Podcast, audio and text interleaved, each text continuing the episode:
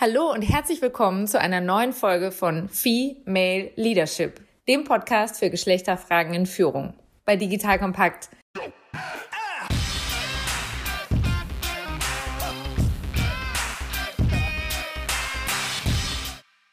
Es braucht Diversität und Inklusion für eine zukunftsfähige Wirtschaft. Warum und wie? Das diskutiere ich heute mit Viktoria Wagner und Thorsten Sperlich von Beyond Gender Agenda. Vicky wurde als erste Frau CEO der führenden deutschen PR-Agentur Kitchen Pleon. Omnicom hat sie darüber hinaus auch noch zum Global Partner von Ketchum damals benannt und sie war als erste deutsche Mitglied des Global Leadership Councils der Agentur. 2019 hat sie die Strategieberatung Alternativlos gegründet, mit der sie Unternehmen bei der digitalen Transformation sowie C-Level-Führungskräfte beim Personal Branding beraten hat. Diese Beratungsmandate sowie persönliche Erfahrungen veranlassten sie dann zur Gründung von Beyond Gender Agenda. Als CEO hat sie sich jetzt dort viel hochkarätige Unterstützung gesucht. Thorsten Sperlich zum Beispiel ist als Beiratsmitglied einer der Unterstützer. Damit haben sich zwei professionelle Kommunikatoren gefunden, denn Thorsten leitet seit Oktober 2017 die Kommunikationsabteilung bei Grohe als Chief Communications Officer und Head of Communications Lixil Imena. Er ist für die gesamte interne und externe Kommunikation dort zuständig. Zuvor war er als Managing Director bei Ketchum Pleon und als Head of Brand PR bei Coca-Cola Deutschland. Thorsten, der bei seinem Zivildienst im Inklusionskindergarten erlebt hat, wie sich Berührungsängste abbauen und der Horizont erweitert, sagt übertragen auf das Wirtschaftssystem, man muss die Leute auch manchmal mit der Nase draufstoßen, um zu lernen. Und Vicky setzt sogar noch eins drauf, denn sie meint, wir befinden uns im Mittelalter, was die Chancengleichheit betrifft und fragt sich, warum nutzen wir nicht diesen Vielfaltsaspekt, der definitiv wirtschaftliche Vorteile wie Profitabilitäts- und Umsatzwachstum mit sich bringt, um uns besser aufzustellen. Jede Branche ächzt gerade unter der ganzen Situation, ergänzt Thorsten, aber er sieht darin auch eine super Chance. Jetzt ist der Moment, das anzupacken. Da sind sich beide einig. Jetzt einfordern, lautstark. Was genau und wie und wofür sich Beyond Gender Agenda genau einsetzt, das hört ihr in diesem Interview. Viel Spaß dabei. Wir steigen einfach mal direkt ins Gespräch ein. Vicky, du hast ja Beyond Gender gegründet. Kannst du ganz kurz für unsere Hörer zusammenfassen, was ist euer Hauptanliegen? Wofür seid ihr eigentlich da? Ja, das ist eine gute Frage. Wofür sind wir eigentlich da? Ähm, wir sind dafür da, dass äh, Deutschland möglichst kurzfristig, so dass es nicht noch Generationen andauert, ähm, diverser und inklusiver wird. Insbesondere die Wirtschaft, unser Arbeitsumfeld. Wir priorisieren oder fokussieren uns dabei auf die Top-Führungsgremien, äh, dass Aufsichtsräte und Vorstände vielfältiger aufgestellt sind. Das heißt, dass wir Chancengleichheit für Führungskräfte auch anderen Alters, Geschlechts geschlechtskultureller Herkunft, sexuelle Identität und Orientierung haben. Das ist uns also explizit wichtig, weil wir der Meinung sind, dass die Veränderung durchaus vom Kopf her eingeleitet werden muss. Und möglichst viele Gruppen umfassen. Und dann hast du ja den Thorsten unter anderem als Beiratsmitglied gewonnen. Thorsten, was hat denn dich motiviert, diese Initiative mit zu unterstützen? Mich hat gefreut, dass Vicky das Thema Diversität breit aufgestellt hat und eben nicht nur auf das reine Frauenthema, was total wichtig ist, das möchte ich auch betonen, aber eben nicht nur rein fokussiert auf die Gender-Debatte fokussiert. Und das hat mich sehr gereizt, an dem Thema mitzuarbeiten, weil ich glaube, wir müssen die Diskussion breiter führen, als eben nur so fokussiert an der Stelle. Auch das würde helfen, Wirtschaft und Unternehmen voranzutreiben, aus meiner Sicht. Und neben diesem Wirtschaftsaspekt, also man merkt ja, mit wie viel Engagement ihr auch einfach dabei seid. Was macht das eigentlich zur Herzensangelegenheit? Also Thorsten, was war für dich so ein Schlüsselmoment, dass du gemerkt hast, da muss auch wirklich was passieren? Also ich glaube, es gibt so mehrere Schlüsselmomente, man sagt, sowohl privat als auch beruflich. Privat habe ich in einem Inklusionskindergarten angefangen, Zivildienst zu machen. Also da ist das erste Mal Thema Inklusion, Berührungsängste abbauen. Ich glaube, man kriegt eine ganz andere Sensibilität, wenn man das mal gemacht hat. Beruflich sehe ich das so ein bisschen auch, A, weil wir mal auch ab und zu so einen kleinen Shitstorm kriegen über Fotos, die wir posten, weil unser Vorstand doch sehr männlich dominiert ist und auch die Teams. Und ich dann gedacht habe, die Debatte kann ruhig eine Gender-Debatte sein, aber ihr seht nicht, was dahinter noch ist, denn wir haben Frauen in Führungspositionen, zum Beispiel im Mittleren Osten als Geschäftsführerin, also an Positionen, wo man auch sagt, auch das ist für mich Teil der Geschichte. Und nicht nur verkürzt auf ein Foto zu sehen. Dann habe ich gedacht, irgendwie muss man doch breiter dieses Thema angehen und aufklären und auch erklären, wie Unternehmen vielleicht auch ticken aus dem Unternehmen heraus, dass Diversität sich eben auch woanders abzeichnet als nur anhand eines Fotos auf Social Media. Also ein Stück weit hat es ja dann bei dir schon früh angefangen, ne? Wenn du Inklusion jetzt schon aus deiner Zeit damals im Zivildienst kennst, was ist dir denn damals eigentlich besonders nachdrücklich hängen geblieben beim Thema Inklusion? Was hat das für einen Unterschied für dich gemacht? Also ich muss sagen, ich hatte unheimliche Berührungsängste damals Behinderten gegenüber. Woher das auch kam, ich glaube mangelnde äh, Kontakte, weil es im Familien- und Freundeskreis nicht vorhanden war. Und es hat mich unheimlich den Horizont erweitert, wenn man sich gerade um so damals ein behindertes Kind kümmert, zu sehen, wie kommt das außen an, wie wird man auch im Supermarkt eigentlich angeschaut, ja, wie schafft man es aber auch selber heraus, seine Perspektive und sein Verständnis für die Familie und so weiter zu ändern und auch wie gehen natürlich auch Kindergärten mit solchen Themen um und das fand ich ganz spannend zu sehen und habe mich bewusst in so eine, sagen wir, unbequeme Situation für mich damals begeben, um zu sagen, so baut man auch Berührungsängste ab und vielleicht, wenn man das ein bisschen überträgt auf das Wirtschaftsleben, ich glaube, man muss die Leute manchmal auch wirklich mit der Nase mal draufstoßen, so richtig, um wirklich zu lernen und das jetzt übersetzt in Handlungsempfehlungen durch unsere Initiative fände ich ganz gut, wenn wir das hinkriegen könnten. Ja, die Claudia Frese, CEO von MyHammer, die hat zum Beispiel auch gesagt, ja, und Diversität ist auch echt anstrengend. Ja, also dadurch, dass wir unterschiedlich sind in der Doppelspitze, die die da haben zum Beispiel, reiben wir uns natürlich auch, aber eben auf eine gute Art und Weise, dass ein besseres Ergebnis rauskommt. Ich finde es fair von dir zu sagen, dass es eben auch außerhalb der Komfortzone ist, sich mit den Gruppen in der Gesellschaft auseinanderzusetzen, die einfach noch nicht Teil meines Alltags vielleicht so ein Stück weit sind. Das höre ich daraus. Absolut. Also ich sehe mich auch so ein bisschen als Enabler, würde ich mal sagen, wenn ich uns so einen englischen Begriff hier reinwerfen darf. Enabler, der dieses Thema einfach mit vorantreibt, aber nicht alleine. Ne? Also ich versuche schon Allianzen im Unternehmen jetzt zu schmieden, vorwiegend auch aus der Personalabteilung, die das Thema natürlich viel, viel stärker mittreiben können, wenn es um das Thema Recruiting-Prozesse geht, wenn es ums Thema Aufklärung geht, Vorstandskommunikation und so weiter. Ich glaube aber auch, man braucht auch manchmal einen längeren Atem. Es geht halt auch nicht alles von heute auf morgen. Vicky, was war denn dein persönlicher Schlüsselmoment? Also vielleicht ja nicht Zivildienst, weil das ist eben einem gewissen Teil der Bevölkerung früher vorenthalten gewesen zumindest.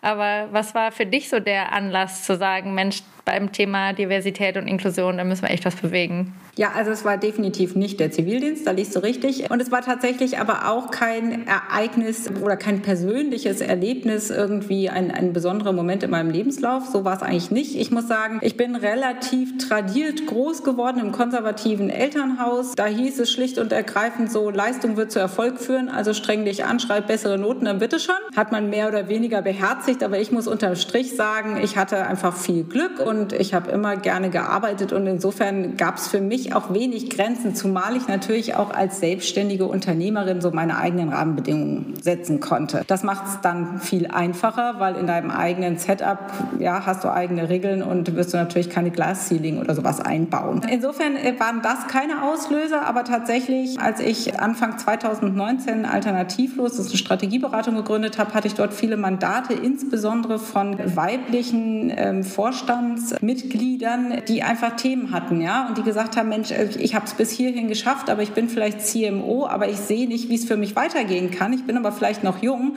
und habe Ambitionen, CEO zu werden oder in ein DAX-Unternehmen aufzurücken oder eine Aufsichtsratsposition zu besetzen. Was muss ich denn tun und, und, und wie kann das denn gelingen? Und in dieser Arbeit ähm, tatsächlich zu Beginn, insbesondere mit Frauen, wurde einfach mehr als deutlich, dass wir uns ja dem Gefühl nach, wenn ich das so salopp sagen darf, noch ein bisschen im im Mittelalter befinden, was Diversität und Chancengleichheit angeht. Und das hat mit mir was gemacht. Ja? Und desto mehr Aufträge das wurden und desto tiefer ich mich mit dem Thema beschäftigt hat, desto mehr ist die Erkenntnis gereift, dass es aber eben nicht nur um Gender Equality, also um Geschlechter, um Chancengleichheit für die Geschlechterfrage geht, sondern eben um Vielfalt in der gesamten Bandbreite. Und das betrifft eben auch kulturelle Herkunft, Alter, sexuelle Orientierung etc. pp. und endet eben nicht bei der reinen Geschlechterfrage. So, und das war der Auslöser, dass ich gesagt habe, gut, ich habe es im Leben gut getroffen, ich konnte meine Firma ordentlich verkaufen und ich investiere Geld und Zeit da rein, dass ja letztendlich der Generation nach mir spätestens die Peinlichkeit erspart bleibt, dass Deutschland sich ja eher auf den letzten Rankingplätzen in internationalen Studien befindet, wenn es darum geht, Diversität und Inklusion zu messen. Ja,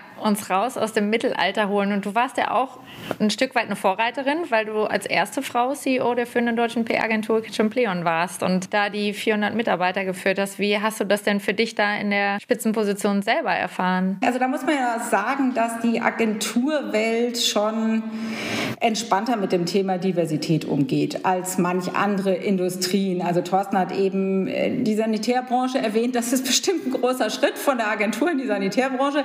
Ähm, die Agentur ist da schon entspannter aufgestellt und die können schon mit Frauen in Führungspositionen umgehen. Insofern war das jetzt kein so großer Schritt. Aber es ist in der Tat wahr, dass auch in der Agenturwelt, und damit beschäftigt sich ja auch der Branchenverband GWA, die Top-Positionen auch nicht weiblich besetzt sind. Also insofern war das schon in Deutschland eher eine Ausnahme.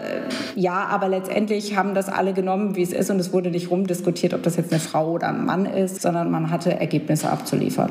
Ja, das wäre eigentlich schön, ne? wenn das so ein Endbild ist, wo es gar nicht mehr besonders bemerkenswert ist, ja, dass jetzt ein Obama Präsident ist in Amerika oder eine Angela Merkel in Deutschland und dass das so was Besonderes ist, weil es eben noch das erste Mal ist, dass jemand mit einem gewissen Geschlecht oder einer Rasse oder auch einer sexuellen Orientierung in eine Position kommt, so wie die erste lesbische weibliche Coach beim Super Bowl ja, das sind ja immer noch im Moment ganz große Schlagzeilen und so habe ich es euch ja verstanden. Der Wunsch ist ja, dass das irgendwann keine Schlagzeile mehr wert ist, weil es einfach normal ist. Ja, gelebte Realität soll es werden und das wirklich in der kompletten Vielfaltsbandbreite, ja, und eben nicht nur auf Frauen bezogen. Ich finde es heute relativ oder ich kann es mir schlecht vorstellen, dass wir in einem DAX-Vorstand ja tatsächlich Vielfalt vorfinden würden, dass ein DAX-Vorstand geprägt ist durch Hälfte Frauen. Ich meine, 50 Prozent der Menschheit sind nun mal Frauen, ja, und dass wir vielleicht auch sichtbare kulturelle Identitäten hätten in Positionen. Also das kann ich mir heute irgendwie noch gar nicht ganz vorstellen. Das finde ich eigentlich schade, weil warum denn nicht? Und warum nutzen wir nicht diesen Vielfalt-Aspekt, der definitiv ja wirtschaftliche Vorteile wie Profitabilität und Umsatzwachstum mit sich bringt,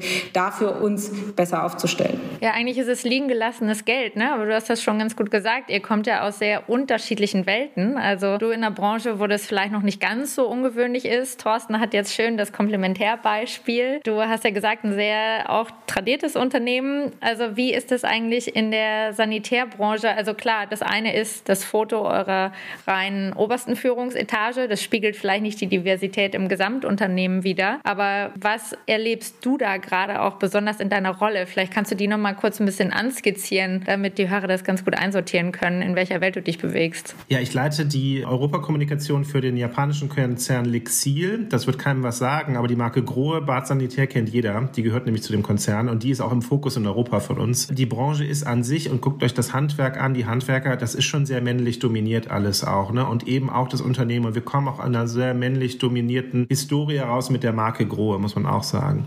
Aber das Spannende ist, glaube ich, jetzt zu sehen, zu gucken, wie kriegt man denn so einen Transformationsprozess eigentlich hin. Und ich glaube gar nicht mal, dass Widerstand bewusst von unserem Vorstand gegen das Thema Frauen oder anderen Diversitäts-Inklusionsthemen ist. Ich glaube aber, dass einfach keine Berührungspunkte da sind und dass jemand auch dieses Thema einfach anstoßen muss und treiben muss im Unternehmen. Und das kann nicht immer nur der CEO selber sein, sondern ich glaube, das muss auch aus dem Unternehmen her selber kommen. Das kann der Kommunikationschef sein, so wie in meinem Fall. Das kann der HR-Chef sein. Und da muss man, glaube ich, gucken, wie kriegt man dieses Momentum eigentlich ganz gut jetzt gedreht. Vicky hat ja schon gesagt, gesagt, wir haben schwierige Zeiten gerade aktuell. Die Sanitärbranche, jede Branche ächzt gerade unter der ganzen Situation. Aber ich sehe darin eben auch eine gute Chance zu sagen, jetzt ist genau der Moment, es anzupacken. Denn jetzt wird nochmal eigentlich alles hinterfragt. Auch Geschäftsmodelle, Zielgruppen, äh, Verkaufsthemen, Digitalisierung in der Branche. Und ich, vielleicht ist es auch ein Momentum, dass man aus so einer tradierten Branche heraus eben doch ein anderes Bewusstsein schaffen kann. Das würde ich ganz kurz noch verstärken, Thorsten. Also ich denke, es ist nicht nur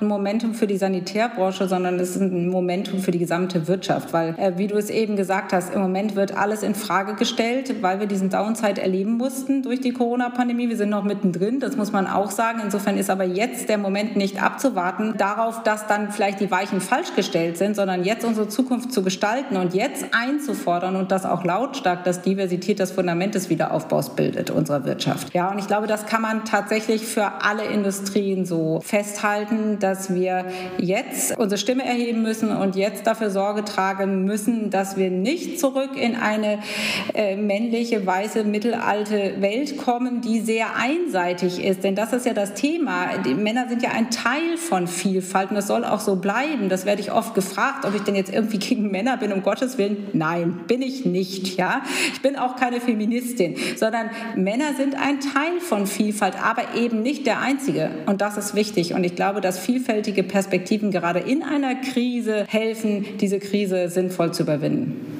Also das Ziel ist es ja, dass die Tische bunter werden in den Bordräumen. Ja, also dass eben mehr unterschiedlichere Perspektive, Lebensrealitäten, Hintergründe sich zusammenfinden, weil man ja auch oft bemängelt, hey, wenn die Kunden so divers sind, wie kann es dann sein, dass das Führungsgremium so undivers ist? Wie kann man das abspiegeln? Wenn ich jetzt mitten in der Krise schon eine gewisse Offenheit hätte, aus welchem Grund auch immer, mich jetzt endlich mit dem Thema mehr zu befassen und da weitere konkrete Schritte zu gehen, und die Situation aktiv nutzen wollte. Was sind denn von euch ganz konkrete Beispiele, vielleicht auch aus Unternehmen, die ihr beobachtet, wo ihr sagt, das sind gerade genau die richtigen Schritte, die man jetzt auch gehen sollte? Ich glaube aus meiner Sicht, und das muss ich doch mal wieder die Innenperspektive bei uns gehen, wir haben Gott sei Dank gerade eine wahnsinnige Offenheit vom Vorstand, das ganze Thema Arbeitsweisen, People, also den, wirklich unsere Mitarbeiter in den Mittelpunkt zu stellen. Wie kriegen wir eigentlich A, unsere Mitarbeiter sich durch die, sicher durch diese Krise gemanagt, sowohl im Office als eben auch in den verschiedenen Werken, die wir global haben. Und wir haben, glaube ich, und das ist auch der Vorteil, auf japanischer Ebene habe ich eine Chefin,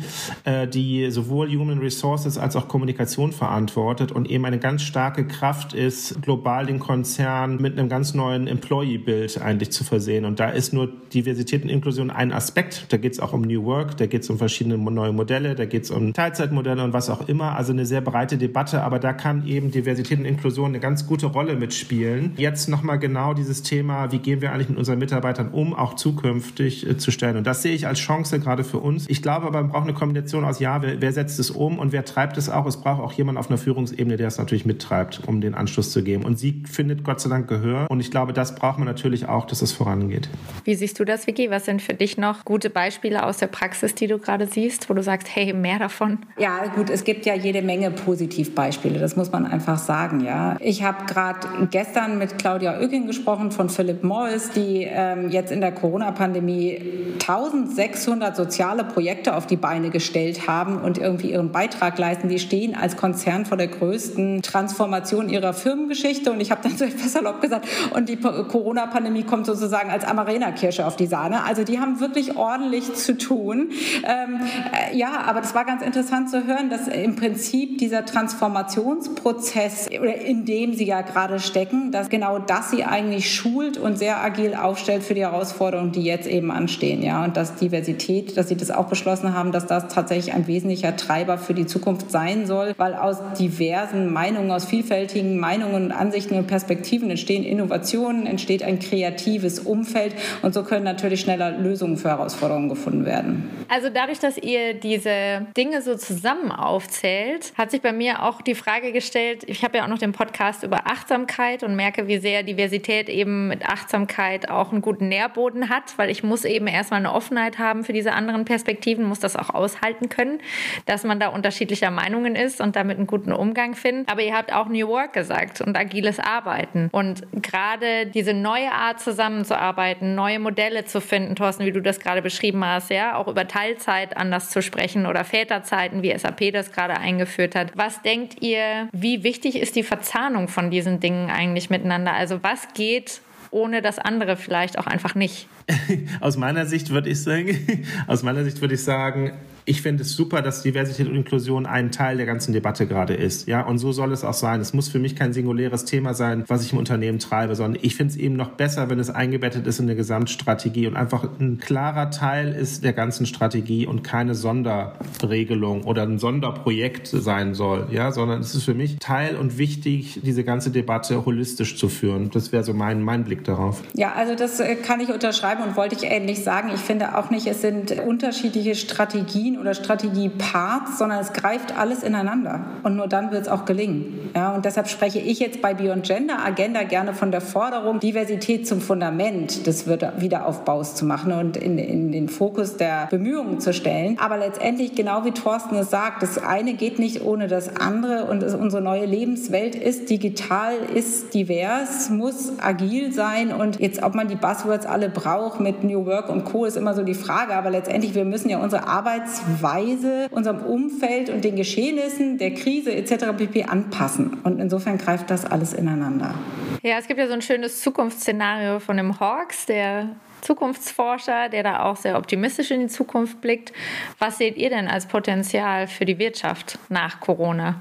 Das einzige Downside sehe ich so ein bisschen nur, ist gerade, dass die aktuelle Krise natürlich manche Unternehmen mehr durchschüttelt als andere. Und die, die so richtig durchgeschüttelt werden, weil ihre gesamten Geschäftsmodelle eigentlich obsolet sind, die werden kaum Zeit haben, sich um das Thema Diversität und Inklusion noch Gedanken zu machen. Da verlagern sich natürlich die Schwerpunkte auch. Trotzdem, glaube ich, soll man das Momentum und müssen wir auch wachrütteln, auch gerade mit der Initiative, auch extern, da nochmal das Thema wirklich auf die Agenda zu heben. Denn ich meine, die Medien sind voll von Corona und Corona und Corona. Am Ende muss man auch mal den den Blick nach vorne machen, denn was ist eigentlich nach Corona? Und damit können wir nicht erst anfangen, wenn es wirklich vorbei ist, sondern müssen wir nicht jetzt damit anfangen, wenn wir mittendrin sind. Ne? Also ich persönlich finde das sehr schwierig. Wir sind noch mittendrin. Ja, es gibt ja unterschiedliche Zukunftsforscher mit ganz unterschiedlichen Aussagen über unsere Zukunft. Das hat immer so für mich ein bisschen was von der Glaskugel. Bin ich nicht so der Freund von. Ich bin doch eher interessiert an den Fakten. Die kennen wir noch nicht. Wir kennen ja noch nicht mal die Corona-Pandemie, geschweige denn das Covid-19-Virus. Und wir wissen überhaupt nicht, wie wir uns anstecken und wie wir es verhindern.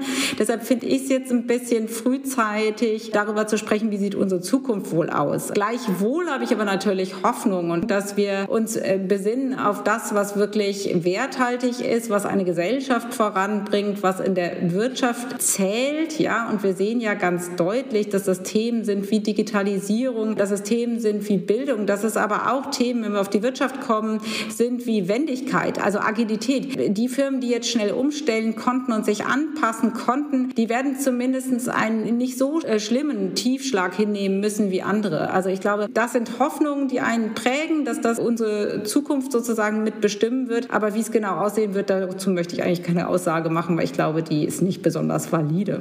Ich würde mal meine Happiness-Direktor-Rolle spielen, denn ich war mal der Happiness-Direktor von Coca-Cola und habe da doch relativ viel Happiness und positive Energie. Das für mich ist das Glas auch immer halb voll. Ich sehe, was mich ermutigt, zumindest in der Krise, ist diese gesamten positiven Hilfsbereitschaft vieler Leute Leute, die sich engagieren, sowohl im privaten Umfeld mit Einkäufen als eben auch Unternehmen, die ihre Produktion umstellen und jetzt Beatmungsgeräte, Masken, was auch immer produzieren. Und das finde ich doch wahnsinnig. Wer hätte das denn gedacht, dass so eine riesige Unterstützungskraft eigentlich auch losgelöst ist weltweit zu dem Thema? Und das macht mich eigentlich ganz positiv. Ich habe so ein bisschen nur Angst, dass wir auch wirklich alle mitnehmen am Ende. Ne? Denn wenn ich mir den kulturellen Raum angucke und kulturelle Einrichtungen, und da geht es viel um Diversität und Inklusion, auch LGBT-Community, total schwierig, gerade in der Finanzierung. Ich glaube, da muss man noch viel mehr gucken, dass wirklich alle auch unter diesen Schutzschirm kommen und mitgenommen werden. Und da meine ich gar nicht nur mal in Deutschland geblickt, sondern global gesehen. Da können doch einige auf der Strecke bleiben, die vielleicht sonst auch nur so äh, wenig Aufmerksamkeit hatten. Und da finde ich, müssen wir auch als Initiative gucken, dass wir eben dieses Thema so gut spielen, dass eben da auch eine Sensibilität außen ist, alle sozusagen mit abzudecken. Also jetzt in der Krise, und das erlebe ich auch in meinem Freundeskreis, also mein Sohn wird 17 diesen Sommer. Ich bin in der luxuriösen Situation, dass da eher wenig Betreuungsaufwand da ist. Meine Freundinnen fangen jetzt aber alle gerade an oder haben eben zwei bis drei kleine Kinder. Und für die, die das mit dem Arbeiten kombinieren müssen, und das ist das gleiche bei den Führungskräften, die ich coache, also bei den Männern, die ich im Coaching habe, das ist natürlich jetzt subjektiv, aber die, die ich coache, haben eher eine Herausforderung und einen Stress mit ihrer Rolle. Das findet man auch in der einen oder anderen Studie wieder. Die Frauen hingegen haben eher einen Stress damit, diese unterschiedlichen Anforderungen gerade zu erfüllen, dass es eben über ihre Rolle als Führungskraft hinaus gerade auch sehr viel von ihnen fordert, Kinder und Arbeit unter einen Hut zu bringen und anscheinend nach wie vor mehr als die Männer, weil sie sagen, ja, aber wenn das Kind hinfällt, dann will es zu mir. So, und dann macht es ein Riesentheater, wenn es nicht zum Papa darf. Und das ist natürlich so vielschichtig. Ja, also das eine ist natürlich, wie sozialisieren wir uns innerhalb der Familie? Was ist so die Erwartung der Mutter an sich selber auch? Aber auch ein Stück weit politisch. Ich habe gesehen, Vicky, dass ihr auch den Jens Spahn ja als Unterstützung da habt. Was ist denn euer Blick auf Richtung Politik? Was wünscht ihr euch da, wenn man jetzt guckt, dass Schweden eben in den 70er Jahren schon das Ehegattensplitting abgeschafft hat, dass es wirtschaftlich in anderen Ländern einfach attraktiver ist, dass beide gleich viel verdienen? Verdienen und nicht einer viel, einer wenig. Was denkt ihr, wenn ihr sagt, wir wollen ja auch gesellschaftliche Veränderungen und Aufmerksamkeit auch auf politischer Ebene? Was ist da notwendig? Ja, also ich denke, die Politik muss zum einen Vorbild sein und zum anderen die Rahmenbedingungen schaffen und setzen. Denn ohne Rahmenbedingungen tut sich gewöhnlich ein Land, die Wirtschaft auch schwer, ähm, sich in eine Richtung zu entwickeln. Und das kann man jetzt diskutieren, wie man will, wie viel Gesetze es braucht. Ich bin überhaupt kein Freund von Überregulierung, aber von sinnvollen Rahmenbedingungen bin ich sehr wohl ein Freund. Und es ist natürlich auch das Thema Vorbild und Beispiel sein. Man muss sagen, wir haben eine sehr starke Bundeskanzlerin und wir sehen momentan, dass die weiblichen Länderchefs besser durch die Krise kommen als die männlichen. Das finde ich aber relativ pauschal, weil es ist immer auch der Erfolg des Teams hinter dem Chef, der den Erfolg bringt. Da muss ich allerdings sagen, bin ich so ein bisschen besorgt, weil äh, hinter dem Chef sind wir doch fast durchweg männlich, was unsere Politikaufstellung anbegeht. Und äh, da wünsche ich mir zum einen mehr Vielfalt in der Vorbildrolle, damit einfach auch Vielfalt gelebte Realität wird und wir als Gesellschaft das schneller anerkennen können und eben intensiver erleben. Aber tatsächlich, wenn man ein bisschen weiter denken möchte, wir haben ein Ministerium für Familie, die sich um Frauenthemen mitkümmern. Wir haben natürlich Staatssekretäre, die sich um Migration kümmern etc. pp. Aber wir haben kein Ministerium, was sich um Vielfalt als Ganzes bemüht. Ja, also ich glaube, da ist noch sehr viel Raum und Spiel nach oben und insofern war es mir von Anfang an wichtig, dass wir den Dreiklang bespielen: Wirtschaft, Politik und Gesellschaft und Hand in Hand mit der Politik die Entwicklung vorantreiben. Also ich lasse unser Vorsitzenden von der Initiative die politische Dimension. Ich glaube, es sind positive Zeichen, die wir, glaube ich, mittlerweile in der Politik senden. Und das ist nicht nur erst seit Wovereits Ausspruch, den ja jeder kennt, ähm, nochmal, wo er dazu gestanden hat, homosexuell zu sein. Ich glaube, dass die Rollenmodelle Gott sei Dank zumindest sichtbar sind. Ja, und auch, dass es offen thematisiert ist bei uns in Deutschland. Das finde ich gut. Und da finde ich, kann Politik natürlich auch eine ganz gute Vorbildrolle. Aber ich äh, pflichte natürlich Vicky bei. Wir sind immer noch sehr männerlastig, natürlich in den ganzen Aufstellungen von Ministerien und so weiter. Ich habe selber im Ministerium auch mal gearbeitet, ein Jahr lang. Das ist schon sehr männlich dominiert, natürlich auch an vielen Stellen immer noch. Und die Regulierung, ihr habt ja schon angedeutet, dass ihr euch nicht unbedingt in allem einig seid. Was sind denn vielleicht auch eure diversen Perspektiven auf zum Beispiel so eine Regulierung wie das Thema Quote? Thorsten, bist du oder soll ich? Den Ball spielst du mir zu. Ich glaube, dass wir noch keine Quote brauchen, bin aber auch ehrlich gesagt noch ein bisschen, also ich möchte gerne eine Leistungsdebatte führen am Ende, Punkt. Egal, ob der jemand männlich, weiblich, homosexuell, was auch immer ist. Für mich geht es um Thema Leistung und wenn jemand Leistung zeigt, hat er auch den Job verdient, Punkt. Das ist für mich eigentlich die Debatte, die ich wirklich führen möchte. Und weder ich brauche jetzt quotenmäßig unbedingt eine Frau in dem Vorstand aufgrund der Geschlechterzugehörigkeit und wir lassen mal dieses ganze Leistungsthema außen vor. Das ist jetzt sehr verkürzt gesagt, bewusst. Ja. Ich glaube immer noch daran, dass man das schaffen kann ohne Quote. Äh, ich sehe aber auch, dass es andere Standpunkte gibt, die auch recht gut begründet sind. Also ich sage mal so, ich verweigere mich nicht komplett dem Thema, aber ich würde sagen, aktuell würde ich noch nicht dafür plädieren, eine Quote einzuführen. Gut, das sehe ich vom Staat her genauso. Das Leistungsprinzip ist das, was zählt und darum geht es uns auch in der Initiative. Chancengleichheit für gleiche Leistung. Ne? Also das ist eben wichtig und wenn die Frau die bessere ist, bekommt die Frau den CEO-Posten und wenn der Mann der bessere ist, bekommt der Mann den CEO-Posten. Also das ist schon das, was wir anstreben. Ich sehe es aber leicht differenziert. Ich glaube, auf dem Weg dahin, dass wir wirklich Chancengleichheit bei gleicher Leistung haben, braucht es eine Quote auf Zeit. Das war bei mir eine Entwicklung. Ich war am Anfang klarer Quotengegner, ähm, einfach auch ja, aus dem Umfeld heraus, dass ich gesagt habe, okay, Leistung muss zählen und ich würde als Frau nicht befördert werden wollen, bloß weil es eine Regulierung vorschreibt, weil letztendlich hast du dann nachher auch nicht die Akzeptanz, die du brauchst, deine Entscheidungen durchzusetzen und Mehrheiten zu bilden etc. pp. Ich glaube allerdings, dass wir uns für eine kurze Zeit mal zwingen müssen, Vielfalt wirklich als wertschätzendes Thema zu akzeptieren und Vielfalt wirklich auch umzusetzen in unseren Führungsgremien und das schaffen wir nicht ohne Quote und ohne klare Ansagen, weil es gibt so viel Schlupflöcher und ich für so viel äh, interessante Diskussionen meistens eben mit männlichen Vertretern, warum das alles Blödsinn ist, sich für Gender Equality stark zu machen, warum die Männer wissen, wie es geht. Und das ist halt so ein bisschen anstrengend auf Dauer. Insofern glaube ich, dass eine Quote auf Zeit tatsächlich uns da helfen kann. Ja, weil ich bin da auch total bei euch. Die Leistung sollte zählen. Das Paradoxe ist ja einfach nur, wenn du zehn Menschen mit ähnlichem sozialem Hintergrund und ähnlichem Bildungsweg fragst, wer ist der geeignete Kandidat für den Posten, werden die zehn sich dann auf jemanden einigen, der einen ganz anderen Weg und eine ganz andere Art hat oder jemanden, der gut in ihre Reihen passt. Und das ist ja gar keine böse Absicht, sondern das ist ja das Dilemma beim Bias, von dem sich wirklich keiner freisprechen kann. Also wirklich niemand. Selbst wenn ich eine schwarze Frau bin, habe ich gestern noch auch einen tollen Podcast gehört, dass sie sagte, auch ich habe ja meinen Bias. Ich habe ja auch meine Meinung über weiße Frauen und auch über weiße Männer und auch über schwarze Männer. Das sind einfach Schubladen, die wir besetzt haben. Und bevor ich jemanden kennenlerne, ist der da schon drin. Und das Rausholen aus der Schublade ist was, was ich ganz aktiv machen muss. Und bei manchen Menschen auch müßig, ja, weil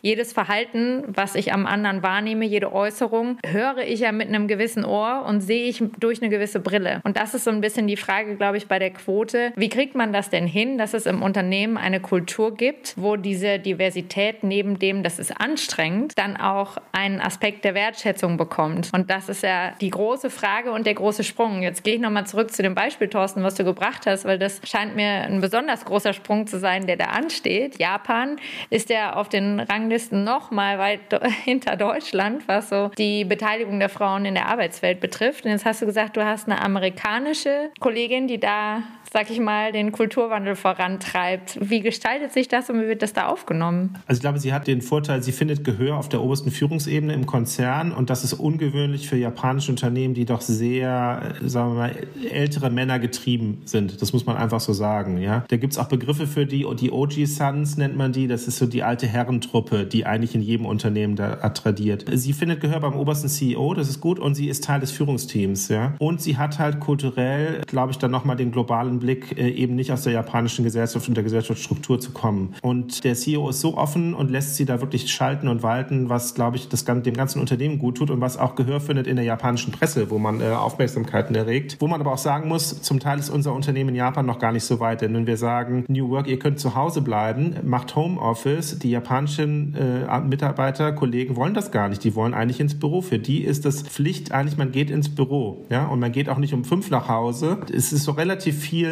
in der Tradition noch verhaftet, aber ich finde es gut, dass sie total die Initiativen startet.